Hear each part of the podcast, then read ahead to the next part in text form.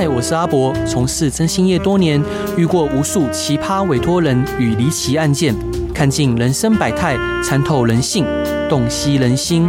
现在就让我阿博用社会观察家的角度，带你一起挖掘故事中的不同观点。欢迎收听《征信话大冒险》。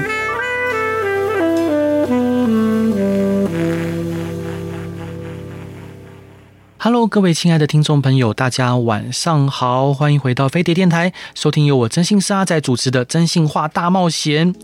在台东有一群长期被忽略的孩子，在他们成长的过程中，可能因为教育资源的分配失衡、家庭结构不完整、社会资源匮乏等问题，导致孩子的心无法被妥善呵护。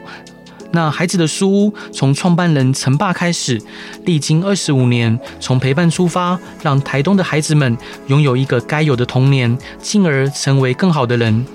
今天很高兴邀请到孩子的书屋副执行长陈冠儒先生，与我们一起关怀孩子，建立孩子快乐的童年。欢迎孩子的书屋副执行长陈冠儒先生，Hello，欢迎您。嗨，大家好。那可不可以请呃，就是陈冠如先生介绍一下孩子的书是一个怎么样的组织呢？我们其实，在陈爸他当初回到社区里面陪伴他两个国中的儿子，嗯，然后开始进而看到社区的一些状况，比如说儿子的同学可能会面临有家暴啊，或是没有办法稳定吃晚餐这件事情啊，是，或是家人长期不在社区里面，会去外面工作，然后社区里面只剩下老幼相小老幼相依的一些问题，对。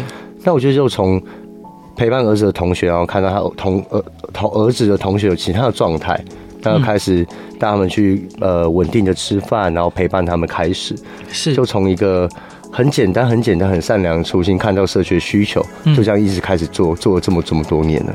是，那呃孩子的书成立已经有一段时间了，可以介绍一下它的历史沿革吗？OK。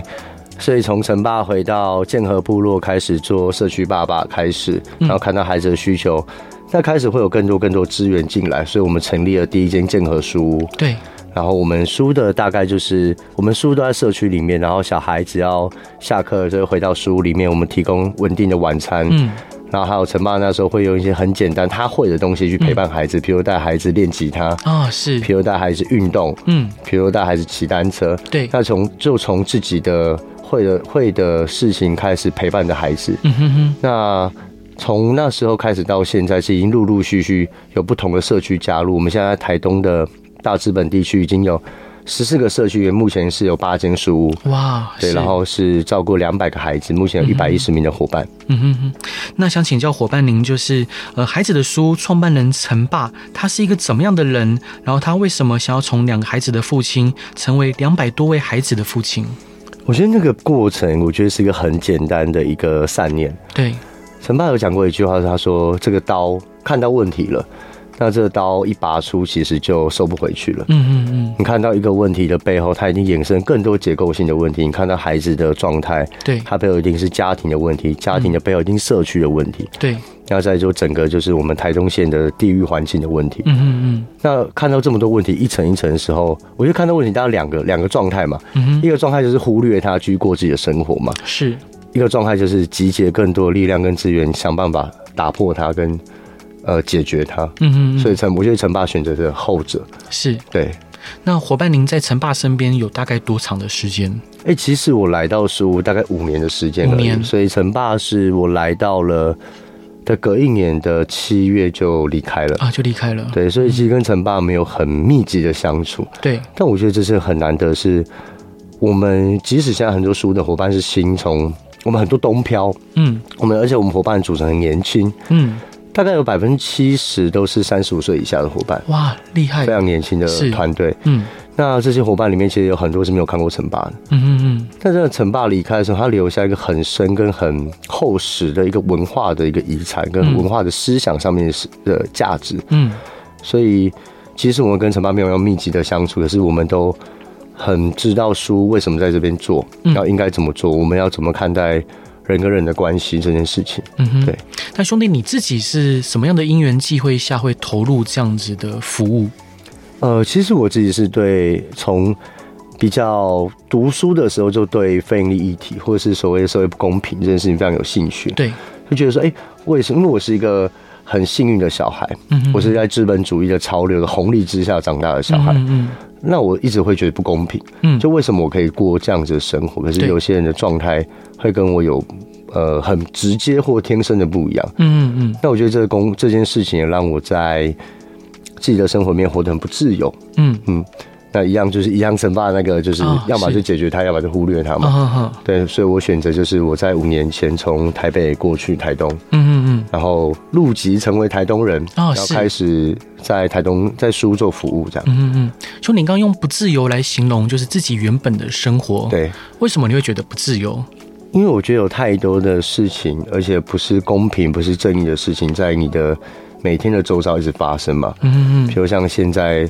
的以压以压呃以压上战战争嘛，然后乌克兰战争，其实太多就是那种太多的感受了。嗯，那这些他都，我当我当然可以就是呃继续过着就是我的生活，然后继续吃我的饭，喝我的酒。对。可是我还是在这做的过程里面感觉到，应该自己可以多做些什么。嗯，或是我比较理想的社会应该不是长这个样子。嗯嗯。那我愿意为了。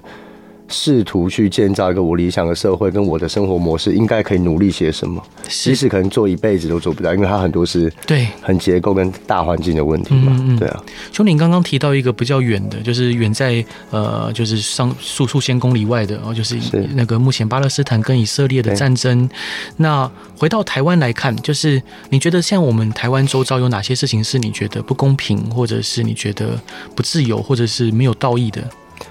我觉得太多了。我觉得这件事情可以，它不一定有大有小了。嗯嗯。但我觉得回到很多的生活上，像我昨天刚好在南部。对。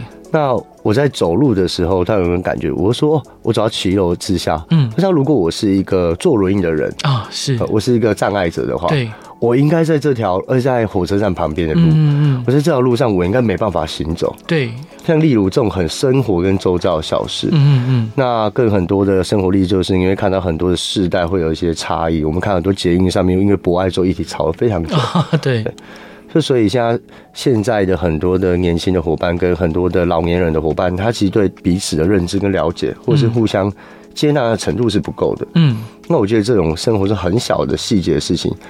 他其实，如果我们大家都有更多的，呃，对另外一个人的状态的知识，嗯哼，或是我们对这个社会有更多的同理心，对。应该说可以变更好一些吧。是，那我觉得这就是我很多不自由的来源啊。了解，兄弟，你什么星座？我射手座，难怪那么喜欢自由。是，那伙伴想请教您，就是呃，陈爸创立孩子的书屋的使命跟目标是什么？因为现在我们知道说已经有两百多个孩子现在是在被呃书屋就是庇护者照顾者，我们用这样形容可以吗？可以。那之后的目标会是什么？然后他的使命是什么？陈爸那时候其实有个设一个很最远的目标，就是书屋要消失哦。是，如果书屋有一天消失，就是这个社区，嗯，这个台湾已经不需要我们的服务跟陪伴哦。是，这个社区一定可以自己，不管在就学、就业、就医、就养，嗯嗯，在所有的领域都可以自己有一个好的循环的照顾跟陪伴的系统。嗯嗯，所以陈爸那时候想要做，其实就是书屋其实。把这些在地的支持系统每一个环节都建构，嗯，又或者是把它打破，再重新组合起来之后，嗯，这个社会或这个社区可以是一个很柔软跟有韧性的、有支持系统的一个自力的循环的模式的话，其实书是不用存在的。嗯嗯嗯，对，所以这是终极的目标，终极的目标。但是听起来就是很难达成。呃，我我觉得他我们在做的是一个很长期的一个社会，嗯，社会改造的一个工作了。对。像我们近几年有一个很棒的现象是，叔其实在城爸带大第一批小孩，现在大概二十八、二十九岁，是。开始回到社区里面工作，嗯嗯，然后成为我们的同事跟伙伴。是，那这件事情其实是要经过很长的时间，对，大家可以想象成十五年，陈爸说哦，这个孩子以后会很棒，他会回到社区里面工作，嗯嗯，大家可能没有办法有这个想象那么远的未来会发生这件事情。那近几年这三四年，其实陆陆续续看到那个正向的。循环已经开始建立了，嗯哼，但我觉得，对，即使他可能没有办法达到哦，在我把眼睛还没有还真真的开的时候，没有办法达到这最终的目标，嗯，可是我我相信，有一堆。呃，一个世代一个世代人接着相信这个价值继续做，他有一天总会打造更好的社会啊！是对，嗯，其实就让我想到愚公移山的故事啊。其实虽然呃，就是故事的最后那两个山就自己跑掉了，对，是。那伙伴，我想请教您，就是呃，我们知道台东一直以来是台湾呃收入相对比较低的县市之一，然后这种背景对孩子的书屋的创立会有影响吗？呃，台东其实主要收入很低的原因是产业结构的问题。嗯，像台东其实大家会呃，像我们应该被归类为农业县市啊。啊，它其实我们对观光县市，但其实我们整体的业种是非常单一的。我们百分之六十是服务业，嗯，它百分之啊六十对不起，六十是观光业，百分之十是服务业。是，然后我们几乎是没有制造跟加工业的。嗯，所以我们包含台东，大家会觉得，哎，我们是农业县市，所以我们应该。农产品或是肉类很便宜，可是其实我们肉类全部都从西口西部进口的。对，因为我们有加工工厂。嗯，那所以台中产业单一化的原因会造成说，如果有个重大的灾变，对，比如台风，嗯，比如一个大型的地震，对，我们可能光光业一倒一倒的话，我们百分之六十的产业别全部都会受影响。对，那这也会跟产业结构化也会造成。其实整整体的经济的结构，地域性的结构是非常的脆弱的。嗯嗯，那也会间接影响了家庭收入的状况。是，呃像我们很多的家长父母可能是种做世家、重世家田的，那有可能是种老叶，老叶就是包槟榔外面那个叶子。嗯嗯，台风一吹来，但是这整个家庭的经济结构或经济基础，可能就马上一瞬间垮掉都有可能。是，对，但受限于交通，这样产业结构好像没有改善的可能，是吗？呃，我觉得未，我觉得它很难说没有改善，可能原因是因为因为未来整体的市场是分众市场啊，嗯，它已经不像过去的整体可能工业化或者国家建立的初期的时候，它的结构是非常嗯板块分明的，或是比例分明的，嗯。那我觉得我看到台中最近也越来越多一堆东漂的伙伴，或是一些小农在自己的社区里面做所谓地方创生，或是很多新的一个把旧的产业做一些变化的创新的方式产生了，对。那我对呃这种地区性的分众市场的未来的活络性跟大家的接受度，嗯，我是非常有信心的。是对伙伴，这一段你想分享给大家的歌是什么歌呢？我这一段想分分享的是我们呃高中专班的小孩啊写的一首，大家一起创作一首歌啊，是对他们我们高中专班在市区，因为大家都已经慢慢读高中的关系，都没有办法回到大资本地区，所以我们成立一个高中专班，嗯。那他们每年会有很多的共同的团体的课程。嗯，那这首歌叫《我们的歌》。哦，是我们歌，就是小孩写给自己的歌，然后是小孩自己唱的。内容大概是讲什么？他在讲他们所有在他们相处啊、生活啊、团体里面的点点滴滴。嗯，就有点毕业歌的那个意味。对，是，对。好，我们来听这首歌吧。Hello，各位亲爱的听众朋友，大家晚上好，欢迎回到飞碟电台，收听由我真心社阿仔主持的《真心话大冒险》。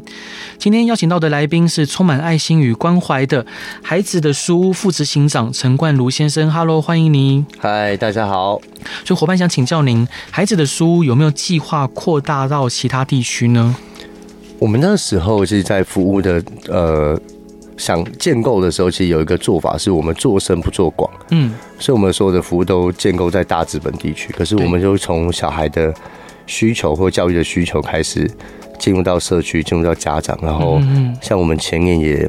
合作了一家社区的路马诊所啊，是我们开始做居家医疗跟老人照顾的工作，嗯嗯，所以我们就锁定了一个一万五千人的一个一个中型社区，然后想把我们的服务做到最用呃用最深跟最广的方式把它做得最好。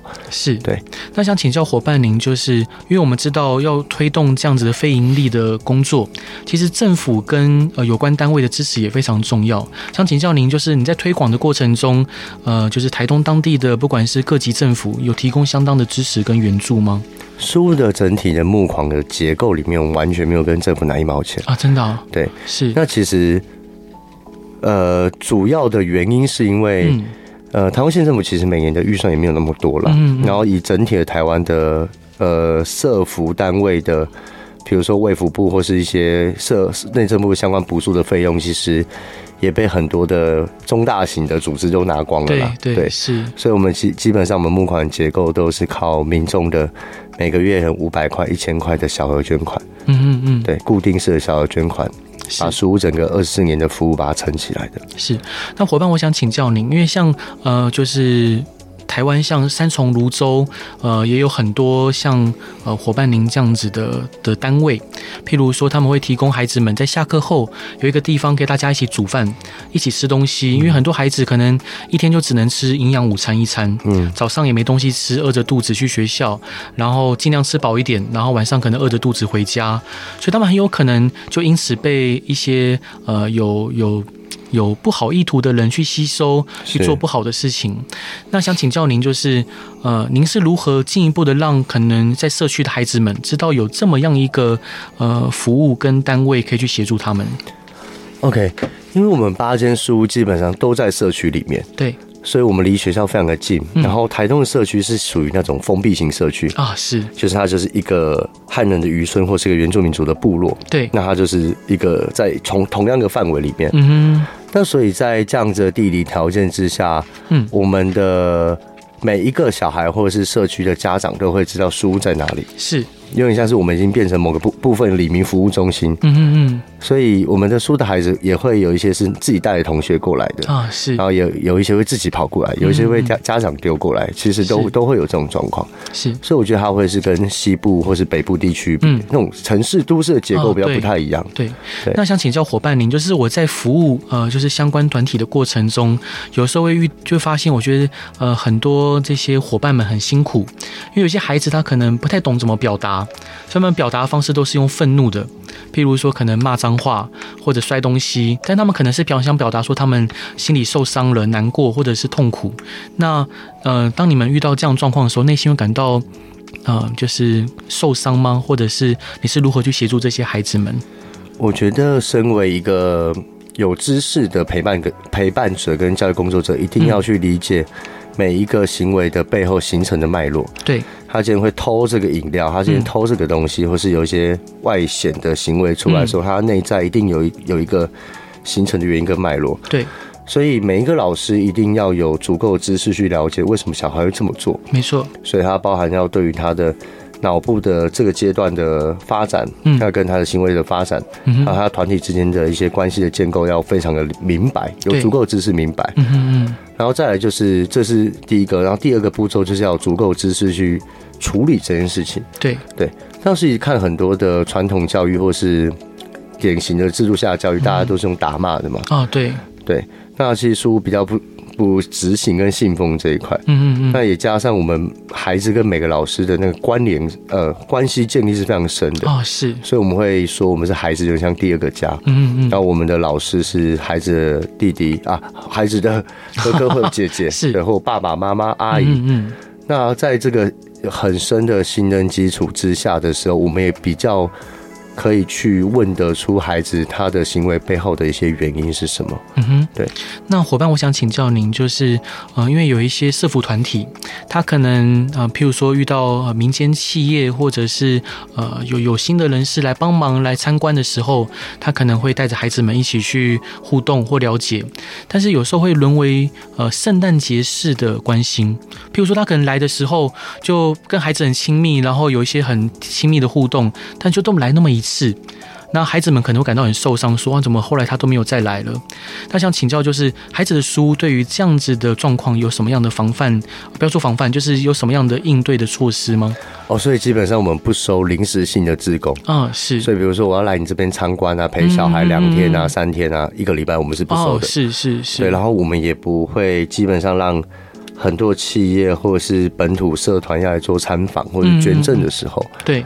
我们的原则是能不见到小孩就能不见到小孩。嗯，是。所以我觉得，身为儿少组织，一定要尽到保护个案的这件事情是非常重要。嗯嗯。那我老实说，当然这也是因为书做了这么久的时间。嗯。我们有资源跟有那个底气去做这样子的。对。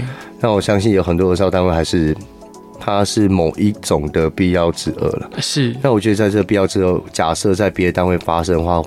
要跟对呃赞助跟支持方说清楚，嗯，他们的等一下碰孩子的时候要用什么样的行为啊态度啊，我觉得是重要的。那也要让孩子了解这件事情，嗯嗯嗯，才不会把两边都沟通好。我觉得见面的时候才会是一个好的碰面。是对。那伙伴想请教您，就是可不可以请副执行长再来介绍一下孩子的书屋的服务范围，还有目前呃已经有多少孩子们在孩童的孩子的书屋下庇护而成长？我们现在这二十多年里面，大概是三千名小孩哦，三千名，对，很多，是三千名的小孩。那、嗯、我们服务范围就所谓大资本地区十四个社区，是。那我们服务里面大概有九个是原住民族的部落，卑南族部落，嗯嗯嗯，然后有其他五个或者是汉人的部落，汉汉人的社区这样子。对，他大概也就是做哪些内容呢？除了说可能孩子们课后的陪伴以外，还有做哪些事？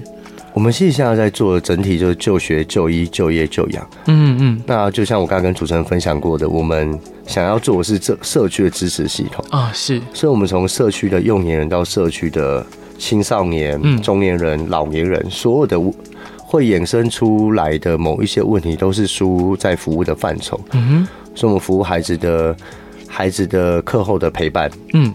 我们服务家长的就业，然后我们照顾老人的。呃，老人的病痛跟医疗，还有一些养护的一些状况，是。对，所以我们想打造一个整体的社区支持的系统，是。对，所以很多人会戏称说我们很像一个小型台中县政府，嗯嗯嗯，就什么都有做这样子，是。对。兄弟，我想冒昧请教，就是当然我们有时候在投入社福工作的呃服务的时候，有时候我们会感叹到，就是社政府的资源分配是非常不均衡的，就是。呃，很多大者恒大，很多人可以拿到很多资源，但是可能叠床架屋下都分配到呃很多的人人事成本上面。那你是如何看待这种资源错置的状况？呃，我觉得有一个，嗯，我自己观察到大前提啊，大方向。我觉得其实台湾已经在这几年已经慢慢走向一个社会福利国家的方向去前进。对，所以我们每年的社福经费的比例其实是提高的。嗯，但有很多政策其实。在亚洲国家里面，其实还蛮不错的。是，我觉得这件事情是需要先肯定的，是蛮好的方向。嗯，那另外一个资源分配不均的问题，我觉得确实它很很存在的一个状况，因为比较久或者比较大的组织，或是早期都跟政府有做很多案子合作的组织，确实会一直可以拿政府的这个这些资源。是，对，这是没有错。可是我觉得，我想另外谈一个政府的比较。呃，可以被改变的问题，就是其实政府的核销、核销的流程跟检核的流程，其实非常繁琐的啊，是真的。我觉得这也是会蛮多的非营利组织、小型的想要去门槛，呃，对，做看政府的提案，其实它是非常繁琐的过程。对，而且尤尤其是很多服务的。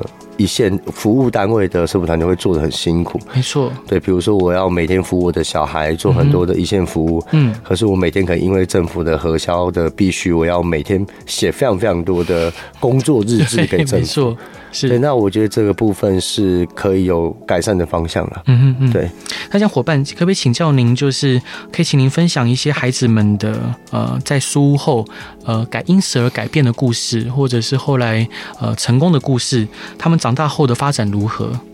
我们这一次音，我们这是十一月四号有个音乐会。对，那我们也在今年发一张我们第三张的创作的专辑。是，然后里面有一个创作者兼歌歌手，也像是我的同事，是书屋长大的小孩。嗯，他从小学三年级就在书屋里面，待在书屋里面成长。对，然后他现在二十岁了。嗯，那前阵子其实刚才有很多的对话，他讲过很几句让我很感动的话。嗯。因为很多人会问他说：“哎、欸，你从呃被陪伴者变成陪伴者，对。的身份的转换，你有什么感觉？”嗯，他说：“其实我觉得没有太大的变化，原因是他同时是陪伴者，嗯，可是他有又有很多的哥哥姐姐，嗯哼，就他的同事们，对，又照顾着他，所以他同时成为陪伴者，也同时是被陪伴者。嗯哼，那他也说过一句很感动的话是，他在，因为他从小就很喜欢音乐，对，然后唱歌非常的好听，也很会创作，是。”然后说，他很从，因为我们似乎每一年从成八开始的时候就会办所谓社区音乐会。嗯嗯嗯。最早期的时候拿那种红色塑胶椅啊，在某一个书的庭院里面，嗯，然后就就左邻右舍过来参来看，然后小孩就会拿着吉他，嗯，或拿着一些鼓啊，在台上打打敲敲啊，唱唱歌这样开始。嗯哼。他说他从小在这个大家的掌声里面长大。嗯嗯嗯。然后他说，如果他没有这些掌声的话，他不知道。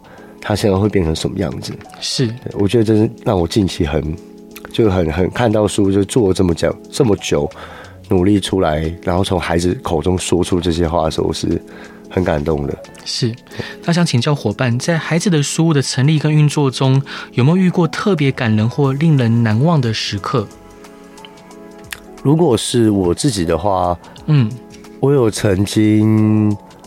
呃，小孩的家长他妈妈就是，那孩子有一些状态了，他有一些情绪的一些状态，他因为小时候有一些很不好的一些创伤发生在他身上，嗯，那所以他妈妈每次跟他有很激烈冲突的时候，就会骑车把他载我的我们办公室把他丢下来啊，然后就走了这样，然后我就要进来跟孩子谈很多的事情。啊。但有一天妈妈来接孩子，妈妈就特别把我拉出去，嗯哼，他跟我说。呃，如果没有我们的话，嗯，他可能早就骑着摩托车带带他的孩子就从山上往下冲了。嗯嗯嗯嗯嗯。那我觉得这种很傻狗血或是很傻狗血这种台词啊，对，你在电视里面听的时候，嗯，完全没有，就是哦，就是一句很傻狗血的台词。可是你看到一个家长，然后在你面前哭着告诉你这句话的时候，嗯哼，我会更知道我自己在做的工作，或是书在做那个价值是什么。是，我觉得。不管这孩子未来有没有在书继续接受我们的服务，嗯、或是留在台东里面，台东这个地方，嗯，那我觉得我们在他的生命的过程里面，一定陪着这个家长，或是陪着孩子走了一段路。是，伙伴，这一段你想分享给大家的歌是什么歌呢？我这一段想分享的是《爱这世界》。嗯，这首歌在讲什么？《爱这世界》是我们这一次专辑或是书今年度的音乐的主题曲。对。我们来讲说，我们一直一起用了很多的工具陪着孩子，就是经过很多很困难的事情。嗯哼。然后我们今年的专辑叫《第五道浪》。对。那前面的四道浪，它有点像描述阿美族在出海的时候。嗯。前面的四道浪其实小碎浪，然后也代表某个人生的关卡。对。我们越过越过一道浪，第五道浪是最大的浪。嗯哼。当我们越过这道浪的时候，就可以看到一块一片风平浪静的海面，嗯，然后是很宽广无垠的，是。然后我们就会希望孩子越过第五道浪的时候，可以真的爱着自己，跟爱着这世界。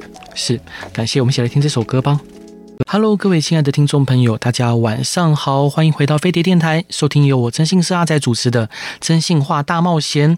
今天邀请的来宾是充满爱心与关怀的孩子的书屋的副执行长陈冠如先生。Hello，欢迎您。Hello，大家好。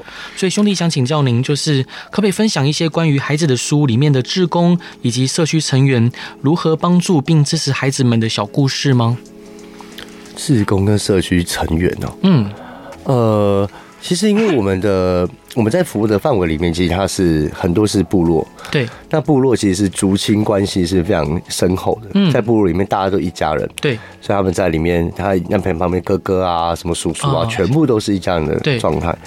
那所以在这个族亲关系的很深的时候，我们会，呃，如果我们会很期待用他的家人或者社区的力量去影响，嗯。一个个案的整个发展，对，比如说像我们之前比较做的，我觉得蛮有趣的例子是，我们叫叮药小蜜蜂。叮药小蜜蜂意思是说，社区里面很多的老人家是不吃药的，哦，或者他有一些病痛，还有一些慢性病的一些药，他不会准时吃药，是好麻烦，对对，很麻烦，对，然后这会是乡村地区很常发生的事情，对，然后所以我们会找了几个比较呃比较。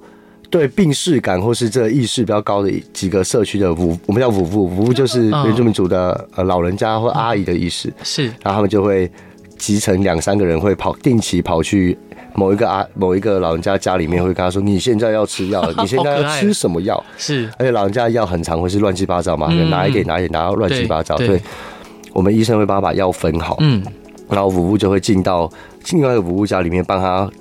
定时的盯他吃药这件事情，嗯嗯，然后我们还有另外一个专案，老人家的专案叫叫五步特工队，哦，是。一样跟叮药小蜜蜂是一样的概念，嗯，因为老人家在家里面有时候，比如身体不舒服，或者有一些病痛，对，或是行动不方便，他们不愿意出门，没错，对，然后我们就会也是找几个比较健康的服务去社区里面把他们拉 拉出来，或把他们拖出来，进行更多的互动，嗯，更多的课程或更多的对话，嗯哼，我觉得这是社区里面我们。想要让本来就很族亲关系很深厚的一个社区，让他如何让比较呃状态比较好的人去陪伴着，就是状态可能可以更好的人。是。那伙伴，您刚提了很多面向，不管是孩子的照护或者是长者的照护，那在推动这些服务的过程中，有遇到哪些困难跟险阻吗？哇，我想一下哦，嗯，我会想一下，原因是因为困难太多了啊。是，例如呢？因为在我们工作里面，可能百分之八十都是困难的。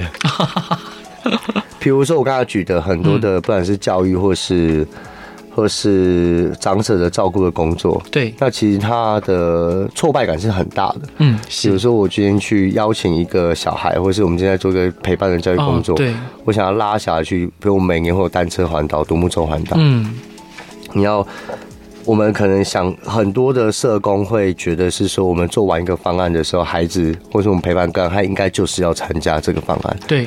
那其实书屋用的方式不是这样子，嗯，我们书屋的比较像是我们透过这个大挑战，或是某一个学习的载具去发生孩子的状况，嗯，所以这最简单的日我们日常发生就是，这个孩子告诉我说我想学吉他，或者我想去环岛，嗯嗯嗯，他练到一半的时候说哦好累我不去了，哦对啊，或练到一半暴哭或是暴怒说我不去了，嗯，但我们也不会强迫他去，所以我们要不断的蹲下身子来跟他们对话，了解他们。呃，这个状态或是这个行为背后的原因发生了什么样的事情？嗯嗯嗯。所以他的，所以所以当然我们会在讨论说，我们是不是要做，比如说强迫学习有没有必要？嗯哼。我逼着你一定要把这件事情完成，或一定要把这件事学好，有没有这个必要？嗯。那其实我们用的方式不是这样，所以我们要不断的去跟孩子。去了解背后的原因。那我如果就五个孩子做这件事情，就觉得还好。嗯，可是我们可能有两百个孩子，很辛苦。对，所以老师的那个困难的程度是非常高的。啊、哦，是。那伙伴，如果听众朋友听了就是这集的内容，想要支持孩子的书屋持续发展，听众朋友可以怎么做呢？有哪一些方法？我觉得其实最直接就是，因为我们的所有的捐的银，呃，都是靠大家的捐款。对。都大家一点点钱一点点钱捐出来的，然后我希望大家会把这件事情当成一个社会投资的概念来做。嗯哼哼，因为我们在投资的不会是不会是只是捐款给孩子的书屋这件事情。对，我们呃陪伴长大的孩子或社区里面打，他未来他就是这个社会的一份子。没错，那他可能未来会成为你的同事，可能会成为你孩子的同事，对，或者同学。嗯，所以你们的每一分的。捐款，它对我们对我们来说，跟这个社会来说，都是都是投资。嗯哼，我们在投资一个更好的社会的发展，是或者更健康，或者更更公平，或更健全的社会的发展。嗯哼，对，我觉得捐款是一个很实际的行为。是，那其实我们也会期待大家，如果有什么样的资源，嗯，是可以跟我们做连接的啊。是，例如什么样的资源是你们需要的？呃，因为整个那个这个社会一直都在变化，对，每年的不管科技的进步啊，或者新的趋势的发生有很多，嗯哼。那我们在东部地区相对是一个资源连接比较少的一个地方，对。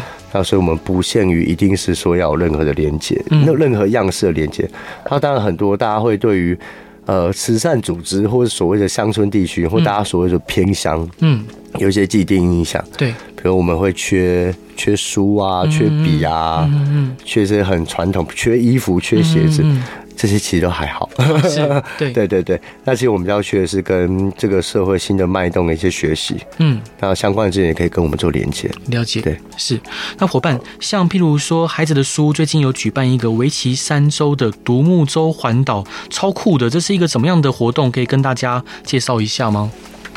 陈胖那时候在的时候就设定了就是三大的阶段性的挑战，嗯，就我们小学做单车环岛，对，然后国高国中做独木舟环岛，我们高中做呃自己背装备的翻越中央山脉，哇，超酷的，从台东进去，然后从屏东翻出来，这样，呃，七天六夜，嗯，我们应该诶原本前年有出发过一次，可是因为遇到一些没没有水源的状况，所以我们撤退了，之后还会再进行这个活动，嗯。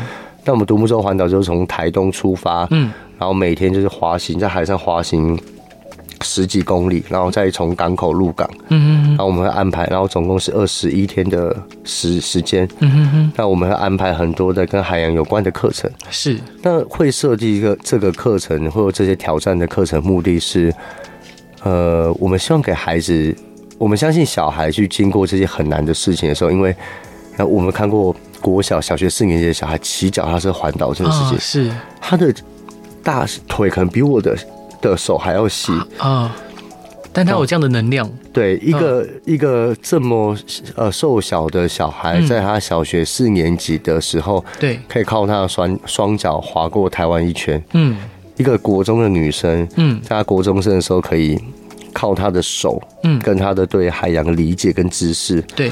划台湾的划台湾外海一圈。哇哦！我们相信这件事情一定可以在小孩心中种下什么样的事情？是因为这个过程中会面临痛苦，会面临想放弃，嗯、再从想放弃的过程硬着头皮撑下去。嗯哼，他会有团体的居住的学习，是团体相处的学习，还有纪律的学习。嗯。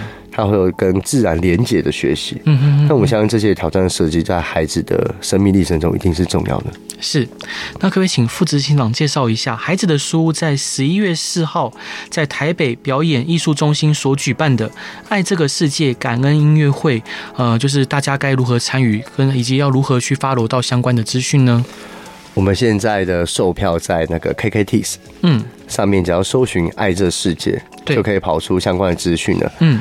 那我们这是在台北表演艺术中心，我们做了两场的音乐会，就阳光场跟星光场。对，所以一场是下午两点，一场是晚上七点。嗯嗯嗯。然后我们这一次会有四组艺人跟我们共演。嗯。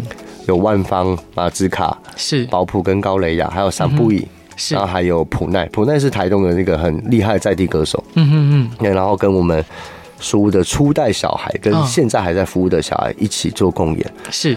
那我们这音乐会。总共规划三个演出的段落，嗯，叫“爱等待”、“爱回来”跟“爱未来”，嗯，然后会有不同世代小孩是。去做不同方式乐团的呈现，嗯，和打击乐的呈现，对，或是一些比较可爱小孩就是跳舞的那种呈现的方式，是。对。然后我会非常希望大家一起来，因为他你们的来参与这个音乐会，坐在台下。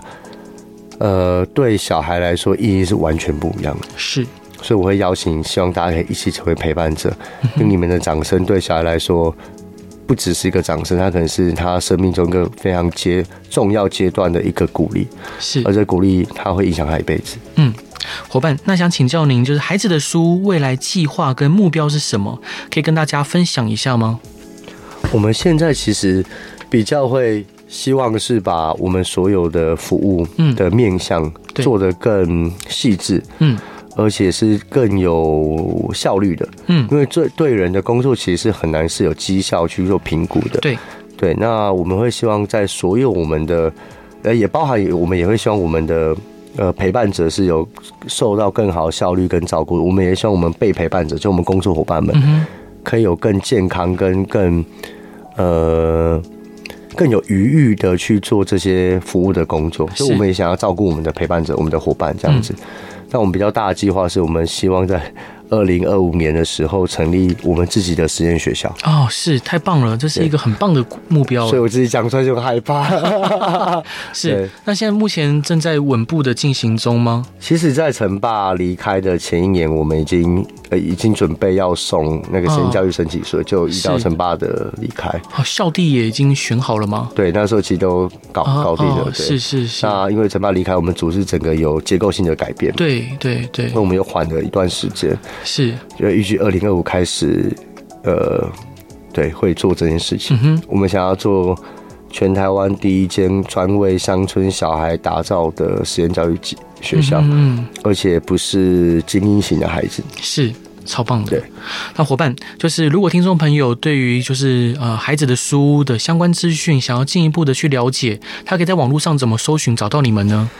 我们可以在 Facebook 搜寻孩子的书，嗯，孩子的书，然后也 Google 搜寻孩子的书，也可以进到我们的官网。是。对，然后我们还有一个就是黑孩子黑咖啡。哦，是。我们上面有贩售非常多的就是跟小孩、跟在地的一些小农啊、契作啊很多的一些特殊的产品，嗯嗯，对，都可以一起来支持。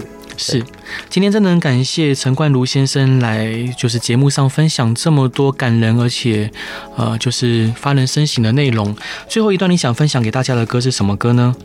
这是我这张专辑里面最喜欢的歌，叫《一起回家》。嗯。为什么？然后这两，哎、欸，因为他，我觉得他歌词的意义，他刚好在很深刻的讲，就是我们想要怎么跟孩子说这件事情。嗯，对。